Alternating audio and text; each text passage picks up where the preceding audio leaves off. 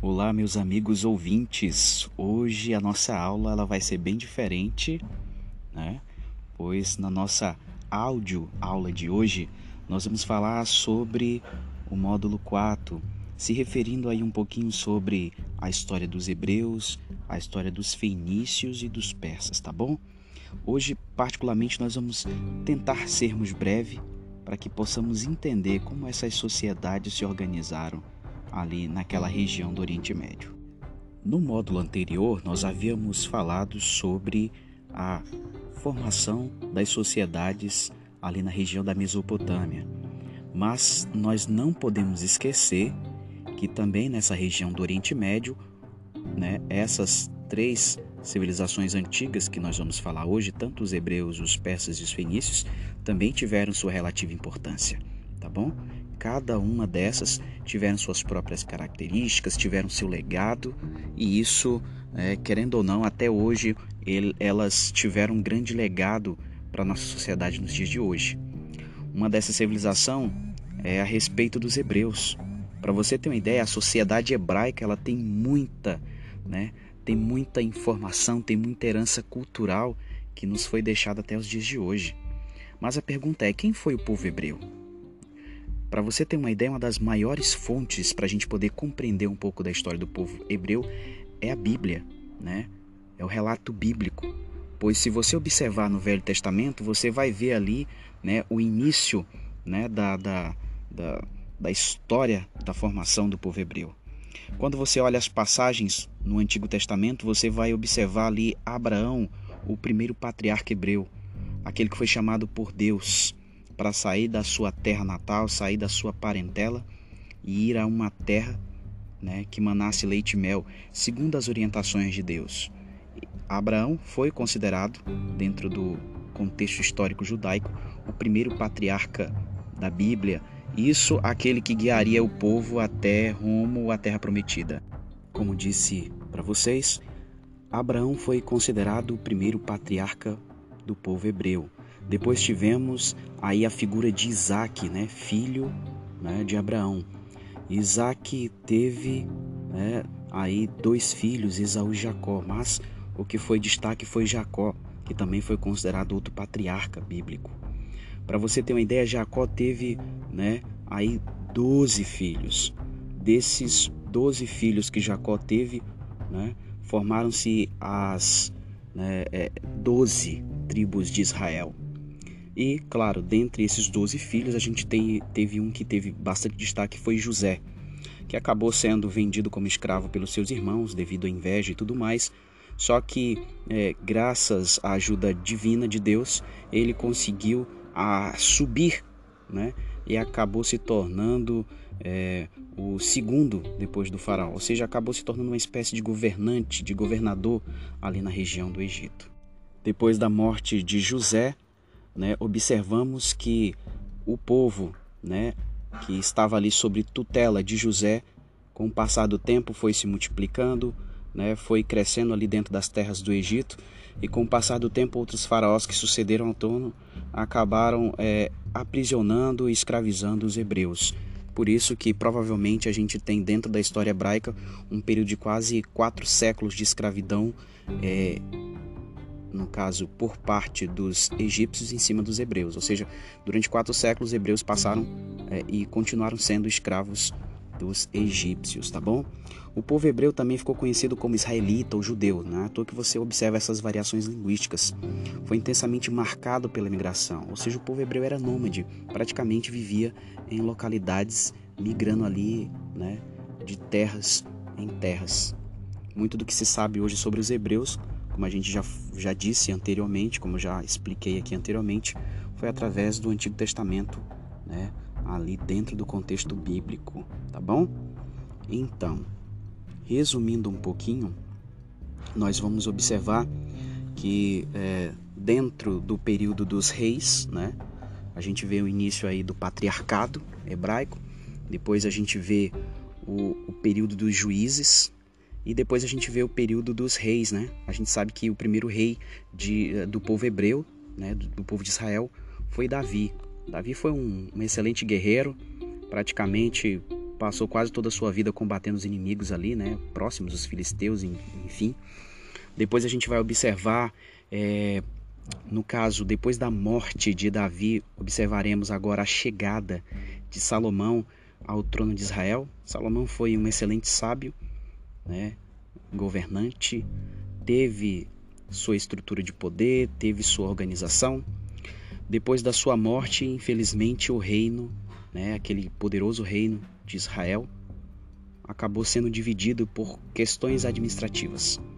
Né? Depois que Salomão veio a governar, né, os outros reis que sucederam praticamente, infelizmente, não tiveram uma postura. Né? Jeroboão não teve uma boa postura política e acabou fazendo com que as tribos se dividissem. E aí houve a primeira divisão no reino de Israel e o reino de Judá. Né? Ou seja, acabou surgindo dois, né? dois reinos aí por causa dessas é, questões de não consenso.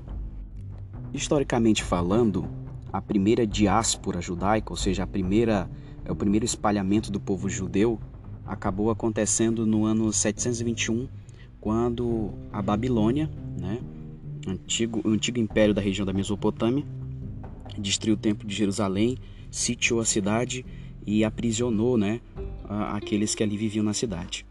Outro ponto também que vai fazer com que é, é, é, Jerusalém acabe com o passar do tempo, né, pós séculos depois, vai ser os romanos. Os romanos também invadiram a Palestina no século I, praticamente aí por volta do ano 70 depois de Cristo, né?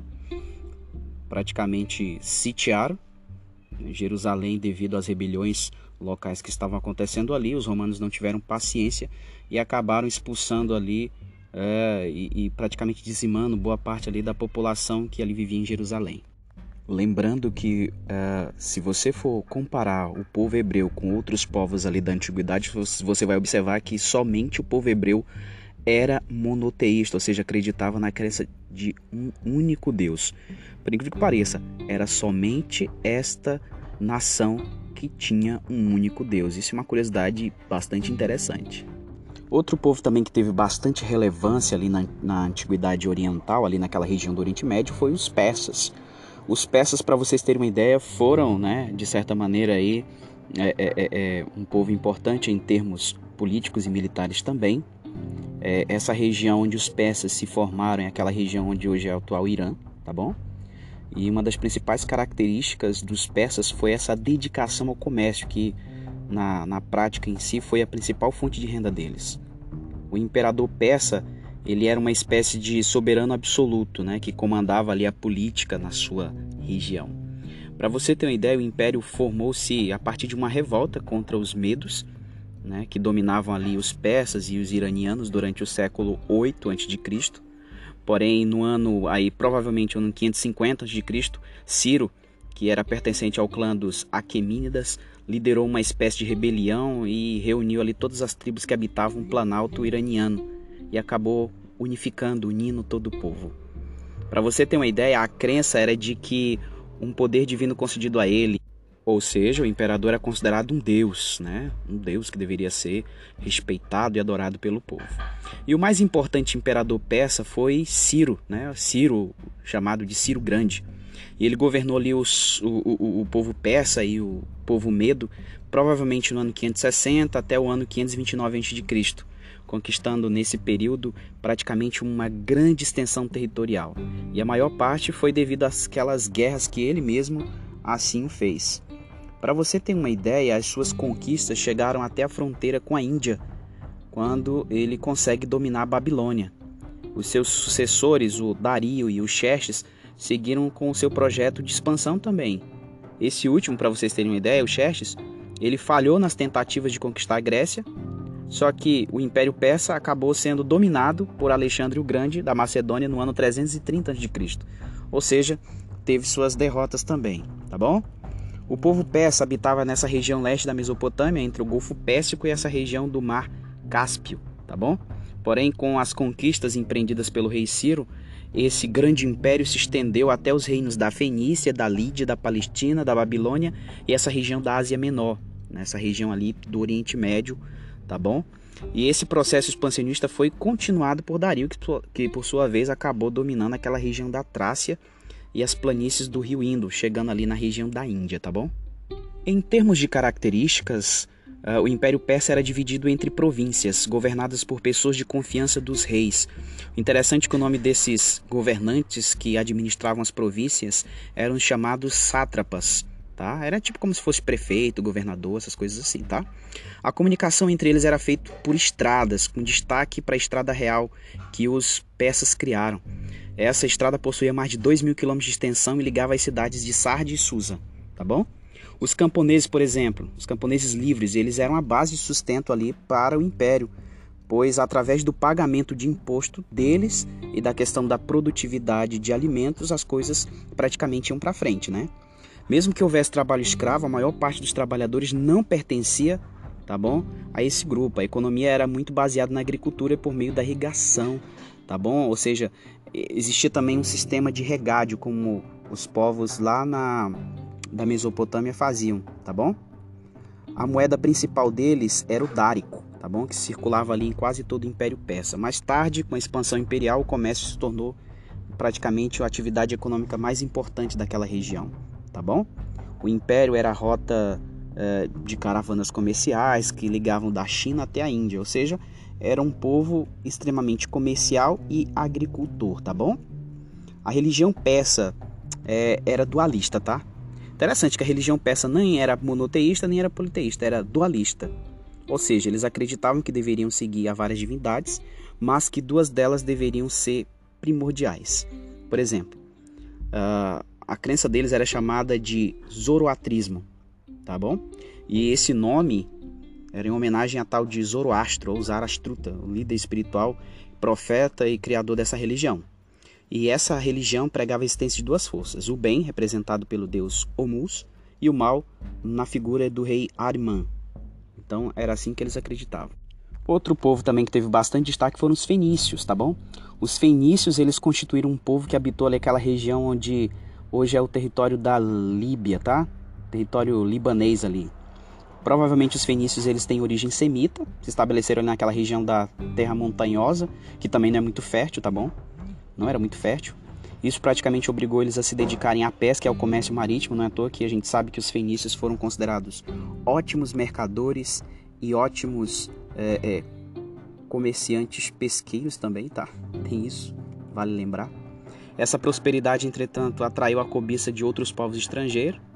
Um dos primeiros que chegou a dominar essa região foi Nabucodonosor, que na época governava né, o Império Caldeu Babilônico, ali naquela região da Mesopotâmia. Depois os persas de Dario e mais tarde Alexandre o Grande da Grécia. Então, Fenícia sofreu um pouquinho, tá? Os fenícios ocuparam essa região uh, que hoje pertence ao Líbano, como eu já falei. Uh, outra coisa importante a gente lembrar é que as cidades que se formaram na Fenícia eram cidades-estados, ou seja, elas eram cidades independentes, tá bom? As principais cidades eram Tiro, Biblos e Sidom. Essas eram, é, eram as cidades é, de forma, de certa maneira, em termos comerciais, eram muito boas, atraíam um comércio amplo na região, então isso foi importante. Outra coisa importante para a gente destacar aqui é que a região era muito rica em cedros, mas madeiras eram utilizadas para a construção de navios, eles importavam também essas, uh, uh, exportavam na realidade essas, essas madeiras também, tá bom? As suas praias eram repletas de moluscos e, e, pra, e particularmente utilizavam ali corantes uh, desses moluscos para tingirem tecidos, que eram muito procurados pela elite, ou seja, era um povo que tinha suas características específicas, principalmente é, aquilo que eles conseguiam é, extrair para poderem vender em termos econômicos, eles faziam, seja marítimo, seja pesqueiro, seja do que eles conseguiam, tá bom? Em termos de religião, os fenícios praticavam uma espécie de religião politeísta e ao mesmo tempo antropomórfica, ou seja, metade animal, metade humano. E cada cidade tinha um deus adorado. O principal deus dos fenícios era Baal. Até a Bíblia é, descreve um pouco desse deus, tá? Uma das crenças cultivadas ali por este povo era o de sacrifício animal e também humano para poder diminuir a ira dos deuses. Assim, esses rituais eles praticamente se tornavam muito frequentes, especialmente antes dos momentos de grande, uh, uh, às vezes quando acontecia uma seca, acontecia alguma calamidade, eles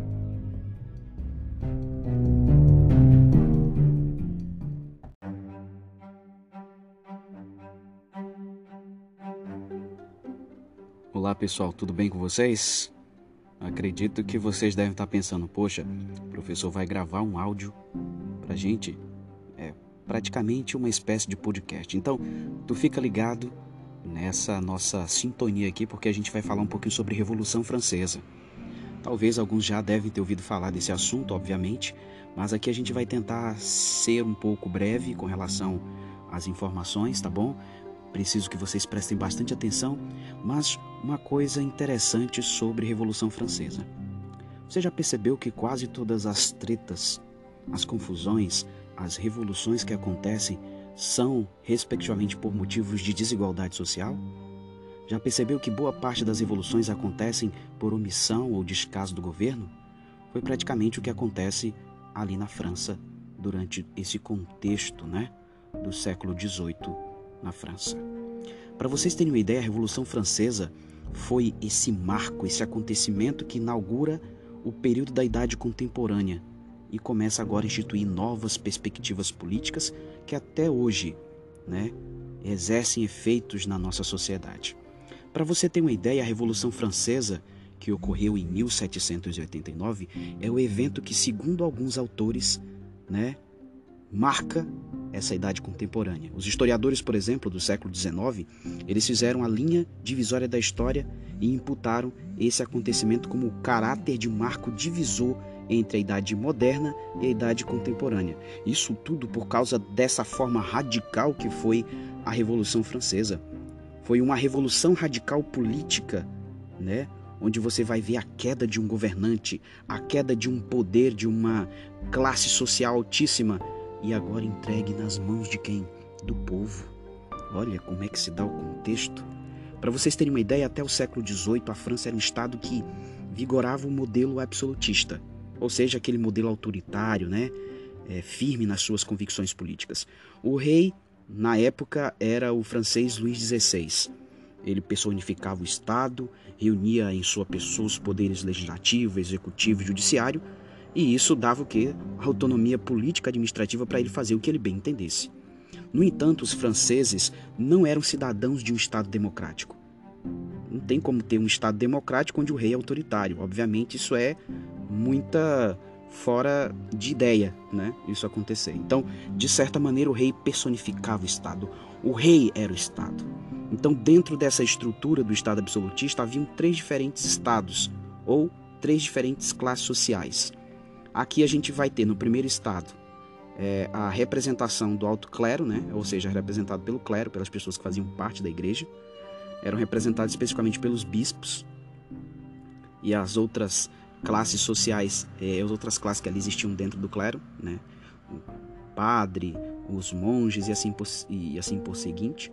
Já o segundo estado tinha como representante a nobreza, ou seja, a aristocracia francesa, e que desempenhava funções militares, né, nobreza da espada, como alguns dizem, ou funções jurídicas, enfim.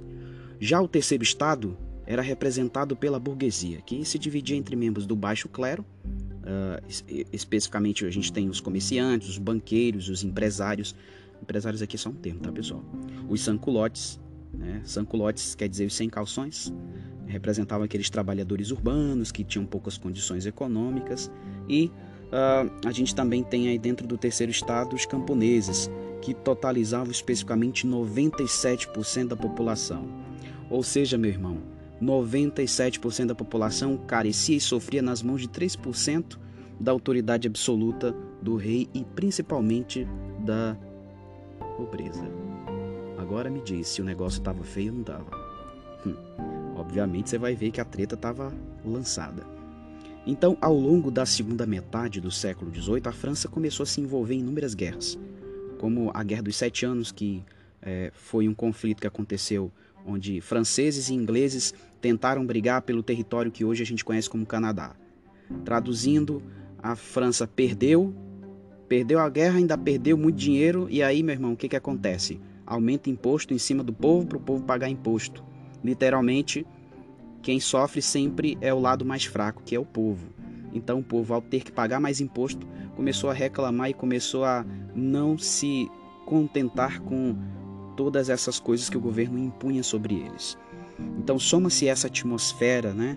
essas crises principalmente também da questão de é, falta de orçamento, as burocracias políticas do rei Luís XVI eram péssimas, então tudo isso levou a um caos financeiro que prejudicava o lado mais fraco. Então, os membros do terceiro estado, muitos deles eram influenciados ali pelo pensamento do iluminismo e pelos panfletos que eles propagavam essas ideias de liberdade, igualdade, igualdade, né, disseminadas ali entre a população, eles passaram a ser os mais afetados pela crise. Então, no fim da década de 1780, a burguesia, né, a, classe, a classe dos comerciantes, os trabalhadores urbanos e os próprios camponeses, eles começaram a exigir uma resposta do rei e também da corte, porque a crise estava afetando demais. Então eles começaram a reivindicar seus direitos de forma mais ampla, pedindo que o governo fizesse alguma coisa. E o que aconteceu foi que em julho de 1788 houve a convocação dos Estados Gerais, ou seja, uma reunião para deliberação sobre os assuntos relacionados à situação política da França. Ou seja, vamos resolver essa parada de uma vez.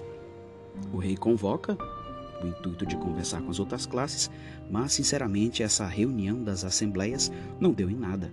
O rei então estabelece a Assembleia dos Estados, com o objetivo de decidir pelos votos os rumos do país.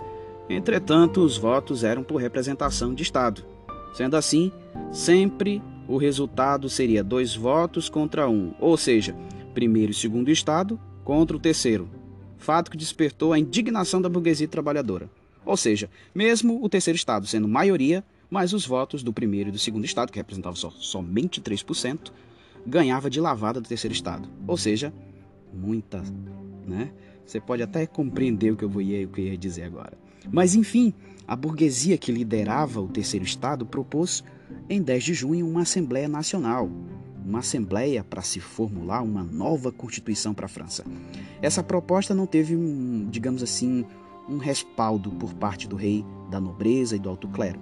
E em 17 de junho, os burgueses, os trabalhadores e demais membros do terceiro estado se declararam em reunião para a formulação de uma constituição, mesmo sem resposta do primeiro e do segundo estado, que fariam uma espécie de revolução. Ao mesmo tempo, começava um levante popular em Paris e outro entre os camponeses. Assim, a Revolução Francesa se iniciou. No dia 14 de julho de 1789, a massa de populares começou a tomar a Bastilha, que era uma prisão, símbolo ali do antigo regime da monarquia francesa. Em 4 de agosto, a Assembleia Nacional instituiu uma série de decretos que, dentre outras coisas, cortava os privilégios da nobreza, como a isenção de impostos, monopólio sobre as terras cultiváveis. Assim, a Assembleia instituiu a Declaração de Direitos do Homem e do Cidadão. A primeira carta constitucional foi publicada na Revolução Francesa. Foi através dessa Declaração dos Direitos do Homem e do Cidadão que hoje nós temos uma Constituição, onde eu e você temos o direito de ir e vir, temos os nossos direitos como cidadão e temos que ser respeitados por isso. Ou seja, voltando aqui ao assunto, em setembro de 1791, foi promulgada a nova Constituição Francesa que assegurava a cidadania para todos, pressionando assim o rei Luís XVI a aceitar os seus critérios. Traduzindo, o rei não podia fazer muita coisa, tinha que aceitar, porque quem havia tomado o poder era o povo. E essa Constituição previa ainda a igualdade de todos perante a lei, o voto censitário, a confiscação de terras eclesiásticas, o fim do dízimo, a constituição civil do clero, dentre outros pontos que, eh, se eu for citar aqui, vai demorar um pouquinho. Mas a partir desse momento, a França revolucionária começa a esboçar o seu primeiro tipo de novo governo, a tal da monarquia constitucional, que durou apenas um ano, de 1791 até 1792. O problema é que a ala mais radical da revolução, os chamados jacobinos, que haviam participado da Assembleia Constituinte, sentando-se à esquerda do plenário e opondo-se aos girondinos, que se posicionavam à direita, que era também outra classe popular, eles defendiam uma ampliação da perspectiva revolucionária. E a proposta deles não era submeter as decisões da alta burguesia, mas sim radicalizar a pressão contra os nobres e o clero instituindo assim uma espécie de república revolucionária sem nenhum resquício de monarquia, onde quem governaria seria o povo, a voz do povo.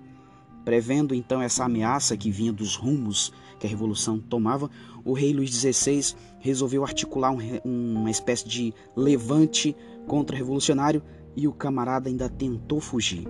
O problema é que ele foi capturado nessa região de fronteira, né? E acabou agora sendo levado à Assembleia e acabou sendo condenado à morte. A população parisiense, após saber dos planos do rei, né, começou a pedir de fato a cabeça desse governante e também a estrutura de poder.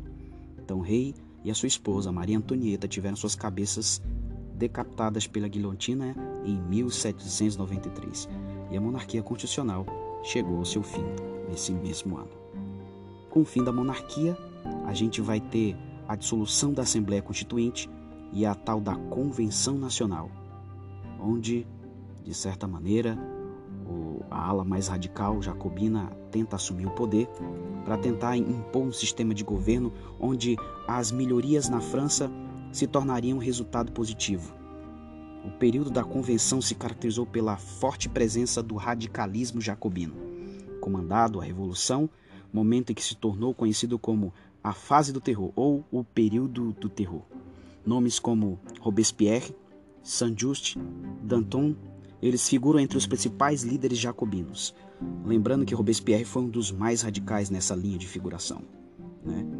Então, podemos compreender que a forma como a revolução foi conduzida foi especificamente a luta popular, mas também teve os seus exageros. Qualquer coisa, qualquer dúvida, estamos aqui para mais esclarecimentos.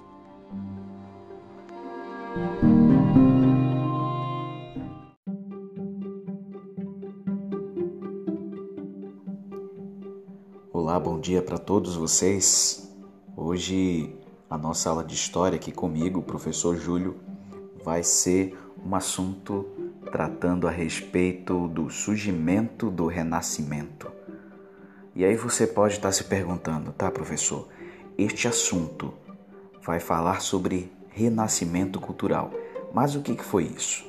O que foi o movimento renascentista? E de fato, o que esse movimento trouxe de novidade dentro do contexto histórico, cultural lá na Europa? E por que esse movimento foi tão cheio de destaque? Para você ter uma ideia, o Renascimento ele foi um movimento cultural que começou e que se iniciou lá na região da Itália, mais precisamente na região da cidade de Florença, nesse período do século XIV. Provavelmente, por ter surgido nesse período final da Idade Média, o Renascimento é considerado o movimento que marcou a transição do fim da Idade Média para a Idade Moderna. Ou seja, esse movimento, chamado de movimento renascentista, deu início ao período dentro da história, né, o período da Idade Moderna. Isso tudo porque esse movimento ele não foi somente um movimento artístico, cultural, mas ele foi um movimento intelectual. Foi um movimento onde as ideias começaram a florar, onde o pensamento, a crítica, os questionamentos começaram a surgir dentro da sociedade. Ou seja, foi um período onde a mentalidade começou a ser bastante explorada. Foi um movimento onde as críticas, onde os estudos, as pesquisas começaram a se tornar bem mais amplas do que de costume. Esses novos conceitos que foram adotados nos diversos campos do conhecimento, tanto na filosofia, nas artes, nas ciências, elas romperam com o miticismo característico daquela sociedade medieval. Ou seja, a sociedade começa a se ampliar em termos de ideia e de conhecimento.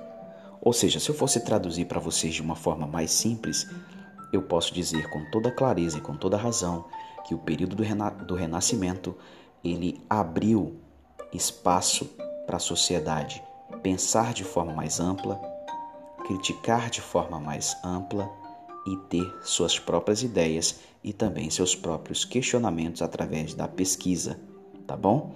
Então, o período do Renascimento também foi um período de grandes descobertas, principalmente na área da ciência, das artes e de outras uh, disciplinas e de outros conceitos também, tá bom? Então, esse renascimento ele nasce entre a população das ricas cidades italianas mas ao longo dos séculos 14, 15 e, e provavelmente aí século XI, ele começa a se espalhar por todo o continente europeu e isso faz com que, de fato, essas ideias se espalhem não somente na região da Itália, mas por toda a Europa, tá bom? Esse termo renascimento ou renascença, ele estava muito relacionado ao fato dos integrantes desse movimento eles acreditarem que eles proporcionariam um resgate da cultura greco-romana que, segundo eles mesmos, havia sido abandonado durante a Idade Média. Ou seja, esse período do Renascimento, traduzindo aqui para você, foi sim um período que, segundo muitos historiadores, ele foi uma espécie de resgate da cultura grega e da cultura romana. Ou seja, os artistas plásticos, os pintores, os estudiosos do período do movimento do Renascimento, eles pegaram as ideias e as características da sociedade grega e da sociedade romana e adotaram para si.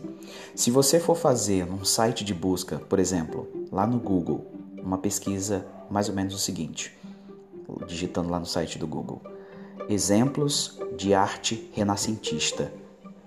Você vai observar que quase todas, quase não, todas as artes ali retratadas, elas expressam um detalhe muito grande no conceito estético e principalmente na questão também da idealização do real. Todos os quadros e esculturas do período renascentista, eles gostam sempre de mostrar os detalhes estéticos da beleza do corpo do ser humano. Então, foi algo muito amplo no período do renascimento.